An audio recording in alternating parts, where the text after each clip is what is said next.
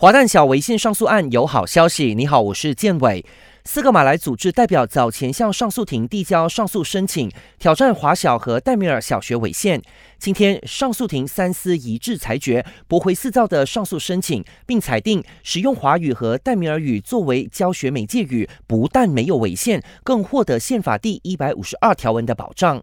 行动党以及马华等华基政党领袖，还有董教总等华教组织，都对上诉庭的裁决表示欢迎。尽管二度败诉，但大马伊斯兰教育发展理事会和马来作家联盟显然还是不服，扬言还会再针对多元流学校符合宪法的裁决提出上诉。代表律师表示，会尽快敲定上诉细节，并在三十天内入禀上诉申请。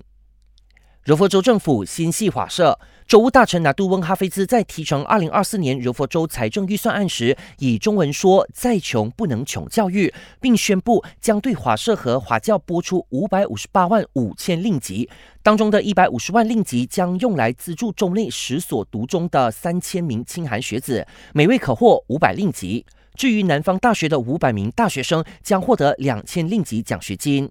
吉兰丹公务员也有好消息。州务大臣纳都纳苏鲁丁在提成二零二四年吉兰丹州财政预算案时宣布，州内每名公务员将在明年二月获得两千令吉特别援助金，以感谢公务员的贡献及牺牲。